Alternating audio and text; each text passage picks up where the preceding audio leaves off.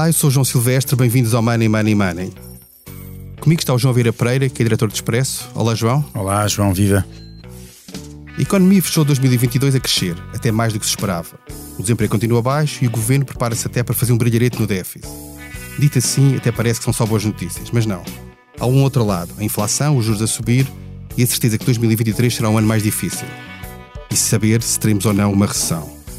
Neste contexto não é fácil tomar decisões, nem interpretar os sinais. Na dúvida, os empresários adiam investimentos, as famílias retraem-se e isso paga-se mais tarde ou mais cedo na economia. Money Money Money tem o patrocínio do BPI, eleito o melhor private banking em Portugal em 2022 pelas revistas PWM e The Banker nos Global Private Banking Awards. Este prémio é da exclusiva responsabilidade da entidade que o atribuiu. Banco BPI SA, registado junto do Banco de Portugal sob o número 10. João, olhando para isto que nós temos visto e nós acompanhamos as notícias diariamente, muitas delas, como é que tu achas que está o sentimento das pessoas, daquilo que tu conheces, que vais vendo em relação à economia? Há, há muito otimismo, tendo em conta, olhando para estes, estas últimas semanas, que é sempre o Natal, há mais compras, há mais turismo, etc. Ou as pessoas já começam a olhar para a frente e preocupadas com aquilo que vem em 2023? Não, claramente há bastante pessimismo. esse pessimismo é justificável até pelas próprias notícias que nós produzimos. Ah, as pessoas, e é, e, é, e é claro essa mudança de percepção sobre a economia a partir mais ou menos de meados de agosto, não é uma coisa de agora.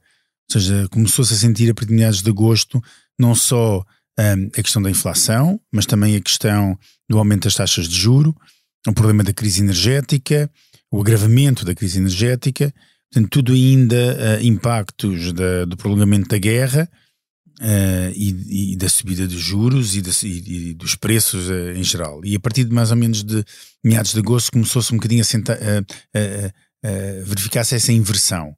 Coisa que, por exemplo, temos verificado até nas próprias sondagens feitas pelo Expresso, que também em setembro, que pela primeira vez há uma inversão da avaliação do governo, que passa de uma avaliação positiva para uma avaliação negativa. Um, acontece, aconteceu pela primeira vez em setembro e é reafirmada em novembro. Ou seja, este, é nítido que a meio do ano os agentes económicos, em geral, passaram a olhar com bastante cautela e desconfiança para aquilo que seria uh, o futuro da, do, do, comportamento da economia. E isto, depois, obviamente, tem impactos diretos sobre o consumo, sobre decisões racionais do agente económico. Algum, quer dizer, algumas não são racionais, ou decisões que o, que o, que o agente económico pensa que são racionais, que são racionais, que são racionais naquele momento, mas que às vezes não são exatamente racionais.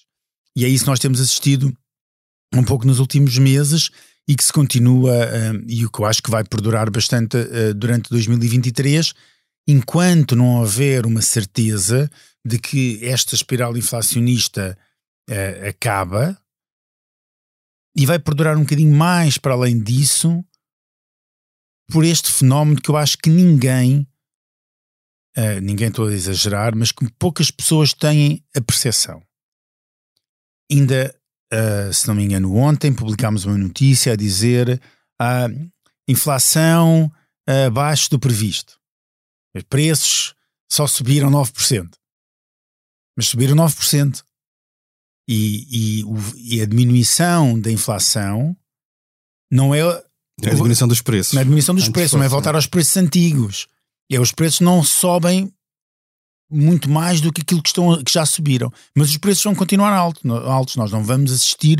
E vão continuar a subir. Além e vão continuar a subir, e vão, vão continuar altos e vão continuar a subir. E portanto, só quando um, houver uma alteração deste tipo de, de, de, percepção sobre a economia que nós poderemos perceber exatamente um, uh, qual o, o, o impacto total sobre a maneira como as pessoas olham para a economia. Mas claramente neste momento é negativa essa ideia. E aliás, nós estamos ainda, ainda a viver com base em muitas das perspectivas económicas ou de crescimento económico de, de instituições como uh, a OCDE, ou a própria Comissão Europeia, o Banco de Portugal, o BCE, o próprio governo, etc., que ainda apontam para um crescimento da economia portuguesa no próximo ano, mas que são cada vez maiores vozes que dizem, bem, se calhar nós vamos ter uma recessão no próximo ano. E, e, e, é, e quanto mais nós falamos de uma recessão, mais ela é provável que aconteça, mais, mais ela é provável que, que, que aconteça. Claro que nós não, também não podemos deixar de falar de uma recessão se ela efetivamente vem aí e, e muita dela, muito, grande parte ou a totalidade dessa, dessa recessão nós não, não, não conseguimos evitar, não é? Porque ela é, é de grande modo importada. Uh, mas, um, mas quanto mais se fala, mais a probabilidade do agente económico uh, adequar o, o, comportamento e adequar aquilo que é o seu consumo e as suas perspectivas, a sua poupança, o seu investimento, etc., a essas condições e tomar decisões que depois podem ainda penalizar ainda mais, eh, mais a economia. Uh, e uh, se bem que depois aqui há um jogo engraçado uh, que se pode discutir, que é normalmente quando temos inflação há uma tendência para antecipação de consumo. Para quem tem capacidade para, para, tem capacidade para, gastar, para comprar, não é? Não é? Eh, de antecipar consumo, porque se eu acho que o preço de um bem vai ser mais caro no futuro, eu se calhar prefiro comprar agora do que comprar no futuro onde vai ser mais caro. O que por si só alimenta ainda mais a inflação, não? Alimenta a inflação, ajuda, pode ajudar a economia, mas alimenta a inflação. Portanto, há aqui sinais contrários que fazem com que este momento seja um momento bastante, acima de tudo, de grandes incertezas e sabemos que, que perante a incerteza o agente económico, o, o, o agente económico tem, tem todo, qualquer ele que seja, empresa, consumidor, Estado, etc., tem a mania de atuar como um caracol, que é enfia-se dentro da sua carapaça e fica quietinho à espera que passe. Bem, a nossa convidada de hoje é alguém que conhece bem estas questões de, do comportamento dos agentes económicos, aliás, estuda há bastante tempo. É a Sandra Maximiano, que é professora no ISEG e é colunista de Expresso. Olá, Sandra, bem-vinda ao Money Money Money. Olá, muito obrigada pelo convite. Eu começava por perguntar um bocadinho, antes de irmos ao detalhe, há muitos detalhes aqui de, dos vários efeitos da inflação, das taxas de juros, etc. Mas olhando para aquilo que é, e a incerteza existe sempre na economia, nós estamos num momento particularmente incerto, porque há uma guerra a decorrer, e a própria economia está numa situação de viragem que sai de uma pandemia, está a crescer muito, depois de repente vai cair novamente. Como é que como é que esta, esta incerteza toda afeta as decisões dos agentes económicos? E há muitos agentes económicos diferentes, mas genericamente, como é que, como é que isto afeta os agentes e depois a economia de uma forma agregada? Sim, uh, em geral, e vou falar assim de uma forma mais, uh, mais geral, nós somos avessos à incerteza.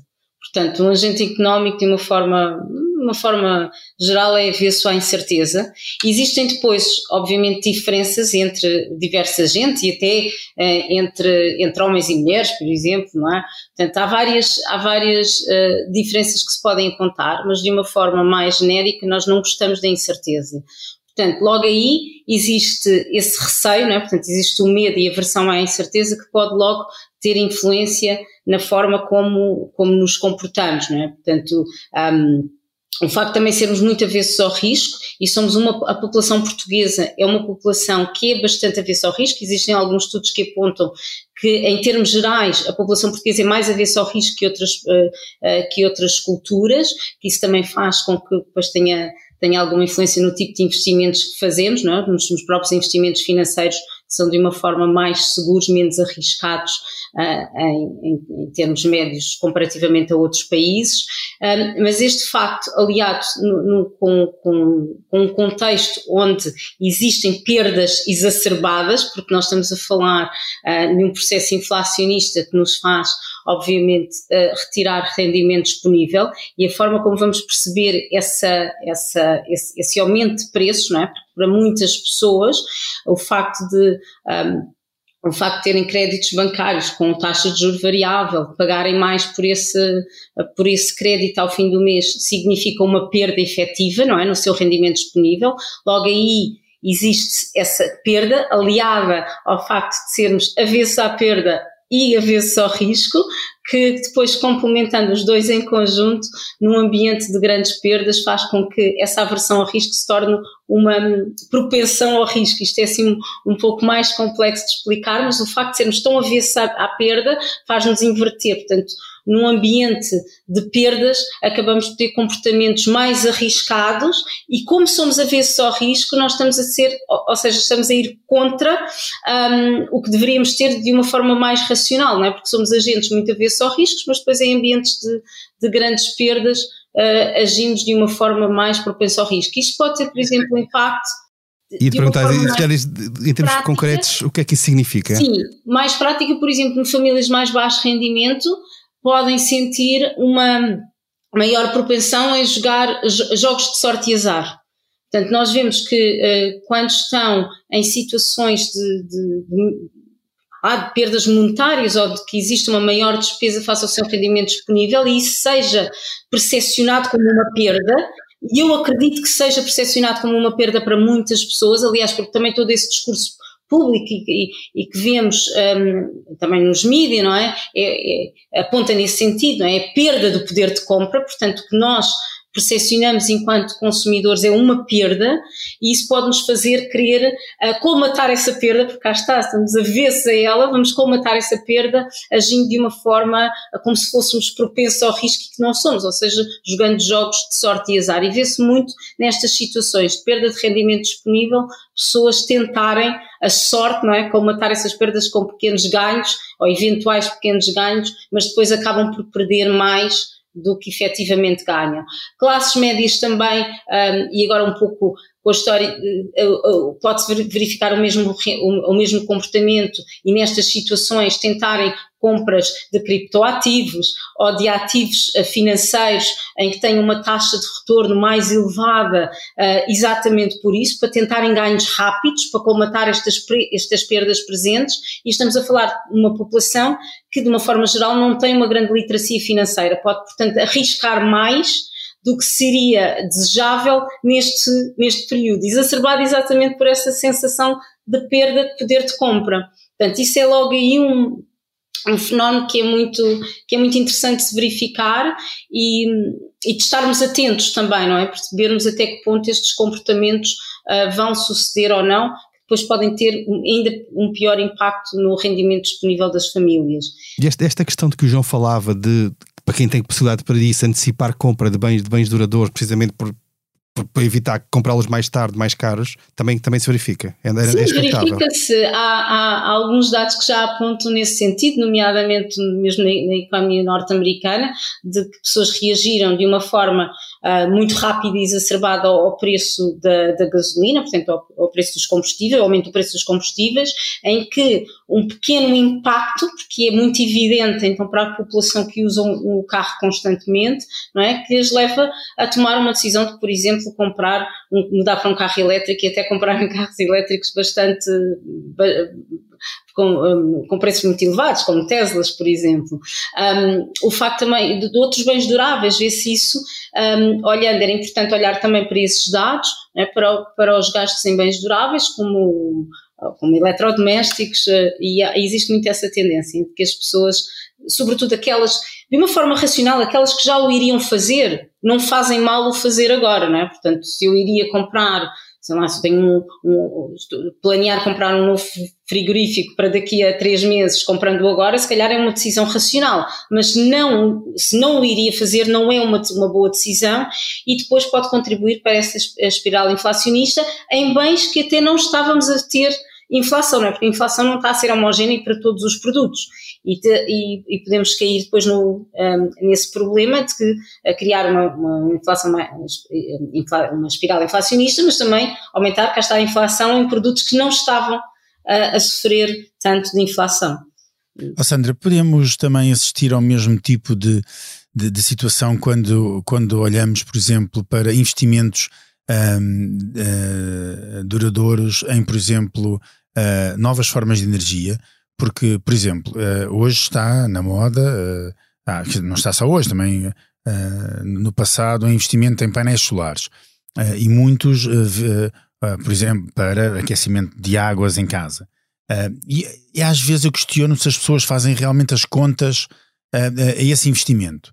Porque os painéis ainda são caros, a instalação ainda é, ainda é cara, e primeiro que esse um, investimento seja realmente um, uh, origine uma poupança, muitos anos terão de passar de, de, conta de eletricidade ou de outro tipo de combustível que, que a pessoa use normalmente até que esse, é, é, que esse abatimento ou, ou, que a amortização uh, uh, do investimento faça, fa, faça, comece a gerar algum, alguma poupança para as famílias. As pessoas às vezes são levadas a não fazer contas porque existem até incentivos públicos ou etc. Ou há muita gente já a fazer as contas no final do dia e chegar à aquela célula de Excel que tem de ficar verde em vez de ficar vermelha? Eu acho que há algumas pessoas, mas ainda são poucas, uh, que, fazem, que fazem essas contas, que fazem uma análise custo-benefício não é, dos seus investimentos uh, pessoais e este é, um grande, este é um grande investimento. Não, aqui verifica-se mesmo um fenómeno que está na moda, não é? Temos as questões ambientais um, na, na, na BR, não é? Portanto, então, uh, são, são, são Portanto, são muito evidentes, portanto, mais uma vez, aquele, aquele enviesamento da disponibilidade. É uma informação que está muito disponível às pessoas, portanto, eh, quanto mais disponível a informação está, mais eh, é usada, não é? Portanto, mais evidente Uh, fica uh, na memória das pessoas e é muito saliente, portanto, uh, o facto de que, de que, que, ajuda ao ambiente e que é importante e que é uma energia limpa, portanto, acaba por também influenciar muito essa, essa escolha. E, e depois, por outro lado, porque todos o estão a fazer, não é? Aquela, o, o comportamento de manada, não é? Eu faço, se eu vejo o meu vizinho a colocar painéis solar, mais uh, propensão eu vou ter em comprar painéis solares sem fazer exatamente uma análise de custo-benefício, até porque nós estamos muito levados a tentar pensar se ele está a fazer, eu não vou ficar atrás, ele já fez as contas, portanto, está de certeza uh, que se o fez, uh, tem toda, tem a razão de o fazer, portanto, eu também não vou, não vou ficar para trás. Portanto, aqui é preciso também ter esse cuidado, não é?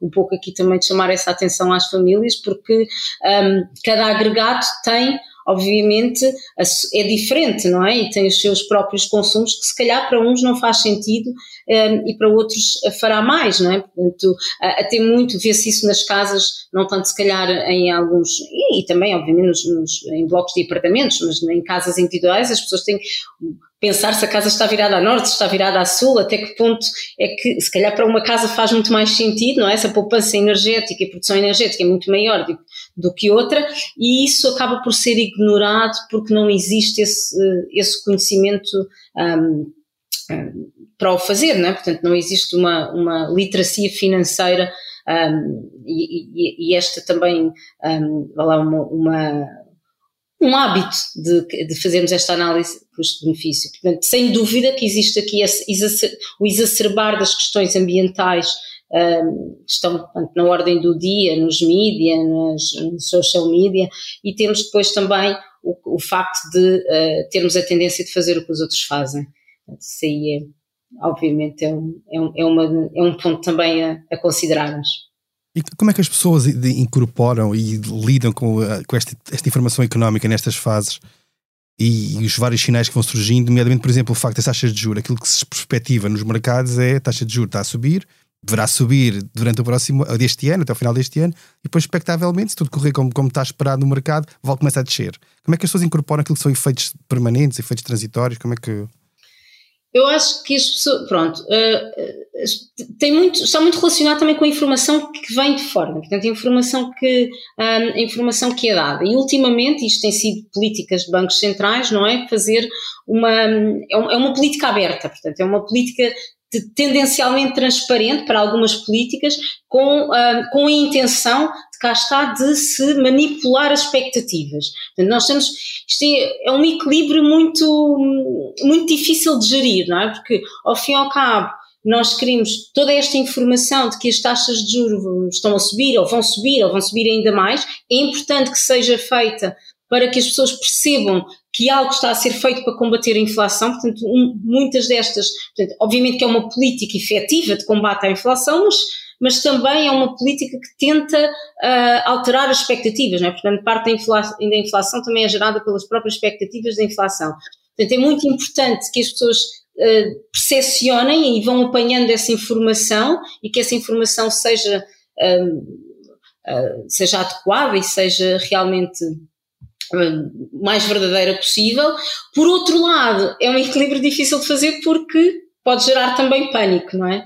Portanto, um, e, e, ao fim e ao cabo, de até que ponto é que se, se houver muita informação sobre as taxas de juros vão aumentar e vão aumentar mais ainda. Portanto, as pessoas começam a percepcionar que realmente o problema é muito grave um, e o percepcionam ainda como mais grave do que, do que é. Portanto, ou mais permanente do que se calhar ele é, não é? Porque temos aqui contextos, o contexto da guerra, um contexto um, da, da, pandemia ainda uh, que afetou as cadeias de distribuição. Portanto, portanto, ainda temos aqui esta esperança de que estamos, estamos numa situação temporária, mas que se houver uma informação muito constante sobre aumentos de taxa de juros sem ao mesmo tempo que haja informação de que vai voltar ao normal, que a normalidade pode, pode, pode acontecer e estar num futuro próximo, uh, podemos então gerar, então, como, como disseste muito bem, uma, uma expectativa de uma permanência, portanto, uma situação uh, que é grave e que é permanente.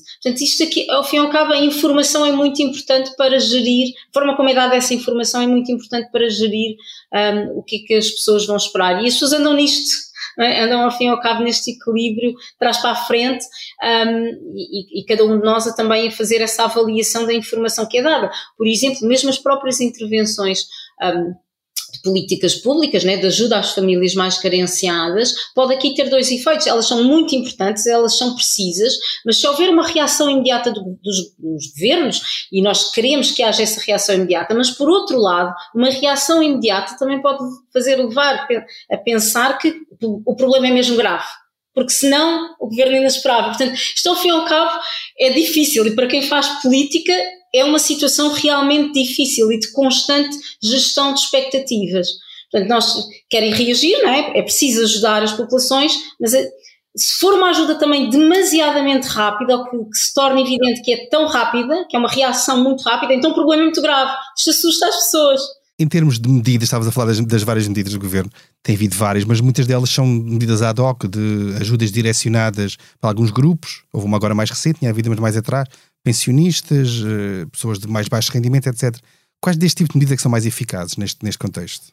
Ah, eu acho que neste preciso momento eh, não há dúvida que temos que ajudar as pessoas que mais dificuldades têm. Né? Portanto, para aquelas que o rendimento disponível é mesmo muito baixo, em que um aumento uh, é que esta inflação faz, faz um aumento de 50, 100 euros nas suas despesas mensais, que não é possível, que não, são, não é possível colmatar com o rendimento disponível que tenham, eu acho que é, é imprescindível que se hajam esses apoios diretos a essas famílias. Agora, podemos pensar um, que há medidas mais generalizadas que poderiam fazer todo o sentido, não é? Como a redução do IVA em bens uh, essenciais, em uma série de bens uh, que, que, deveriam ser, uh, sem dúvida, ter um, IVA baixo, ou mesmo 0% uh, né, neste, uh, nesta fase, uh, que devem ser, obviamente, consideradas se a inflação continuar a aumentar, ou se pelo menos continuar a estar alta como estão.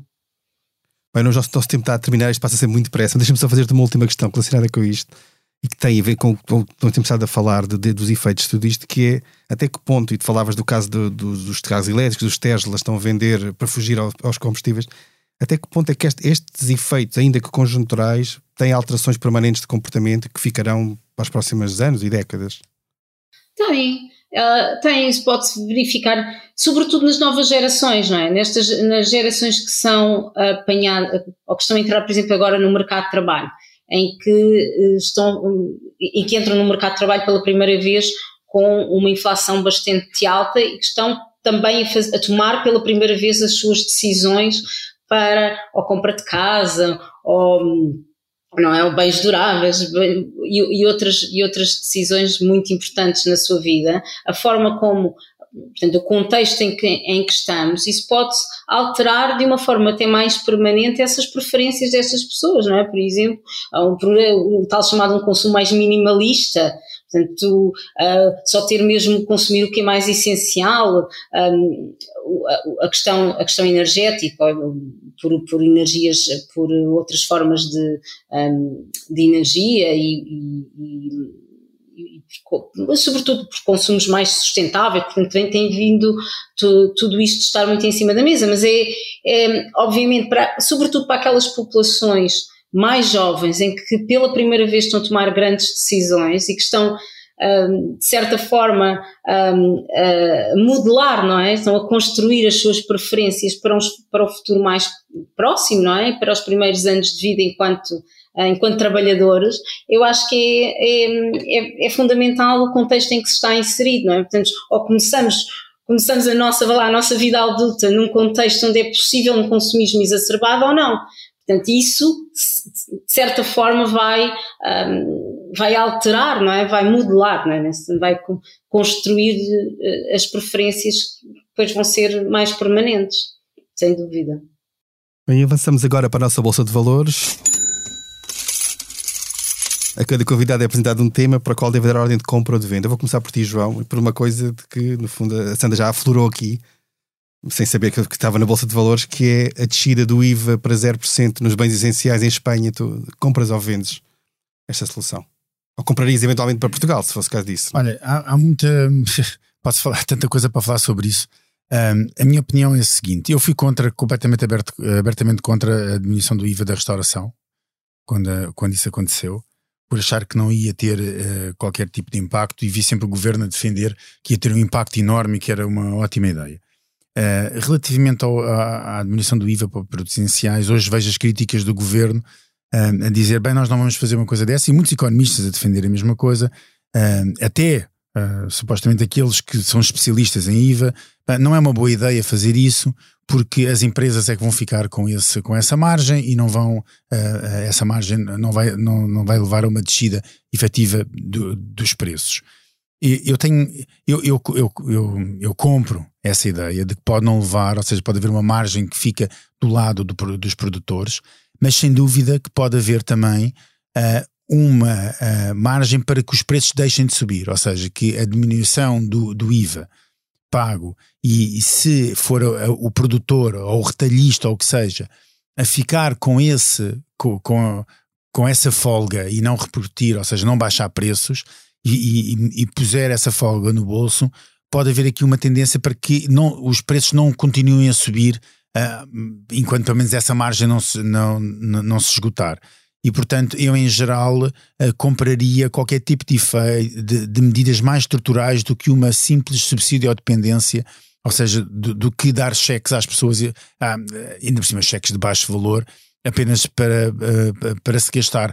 Acho que não é a maneira certa, acho que era, era bom haver medidas mais estruturais. Penso que a descida de impostos é uma medida estrutural. Uh, pode não ter uh, os, uh, o impacto imediato que as pessoas esperam que seja na, ver os preços descer, mas de certeza que tem um impacto na economia um, e isso iria acabar por ser positivo. Uh, Sandra, o Japão é um país que tem um problema demográfico de envelhecimento semelhante ao nosso, deve ser dos, dos poucos países que é pior do que nós nesse, nesse sentido. Está agora a reforçar o governo japonês os apoios a uma série, não tenho o número presente agora, milhares de ienes a mais por cada filho.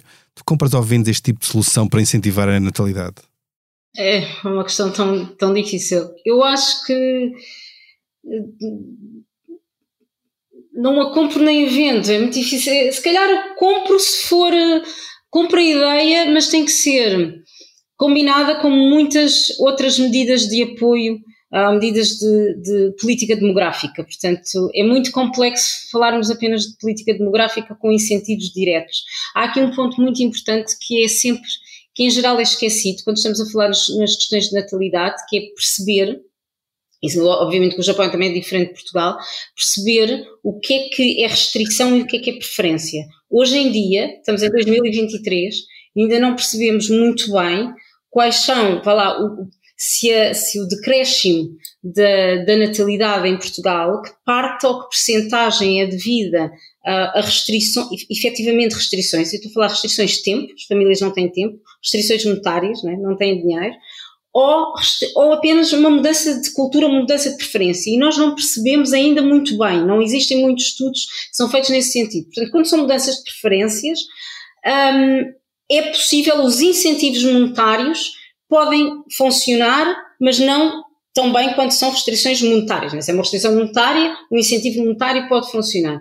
Um, nas preferências uh, não é por aí, portanto, não é por aí que vão, que vão alterar as, as preferências das pessoas. Portanto, podemos, devíamos perceber isso primeiro. E depois, por outro lado, o incentivo é uma política que pode funcionar, uh, tirar vantagem das pessoas serem muito enviesadas face ao presente se calhar pode funcionar em Portugal porque realmente não somos muito, ainda não temos este conhecimento, esta, esta, esta capacidade de fazer essa análise custo-benefício e olhar para o futuro de uma forma mais um, não é mais de uma forma mais complexa e, e, mais, mais profunda. Portanto, ela funciona para populações que são muito uh, enviesadas pelo presente, não é? Aquele dinheiro agora dá-me jeito, até posso pensar em ter mais um filho, não é? Mas não funciona certamente para populações que estão muito habituadas, se pensarmos, por exemplo, nos nórdicos, não é uma política que tem funcionado, os incentivos monetários diretos à natalidade são outros, né? pois cresce Portanto, todos os outros incentivos que ajudam a colmatar os problemas das restrições monetárias e restrições de tempo, mas não um incentivo por cada criança que nasce, porque isso realmente funciona para populações que são um pouco uh, enviesadas face ao presente. E quanto mais uh, o nível de educação mais alto for, portanto, nós estamos aqui o nível da educação da população portuguesa está a aumentar e, e, ainda bem, não é? Portanto, esse tipo de políticas acabam depois de não fazer muito sentido. Portanto, elas funcionam com populações com alguma fraca uh, capacidade de olhar para o futuro e fazer um bom planeamento face ao futuro. Portanto, eu não, não compro a ideia, portanto, venderia a ideia um, e só a compraria se fosse integrado num pacote muito grande de, de, de outras políticas demográficas. Bem, assim terminamos mais um episódio do Money, Money, Money. A edição esteve a cargo de João Martins. Não se esqueça, enviem-nos questões e sugestões de temas para o e-mail economia.express.empresa.pt. Até lá, estão muito bem conta da sua carteira. Money Money Money tem o patrocínio do BPI, eleito o melhor private banking em Portugal em 2022 pelas revistas PWM e The Banker nos Global Private Banking Awards. Este prémio é da exclusiva responsabilidade da entidade que o atribuiu. Banco BPI SA, registado junto do Banco de Portugal sob o número 10.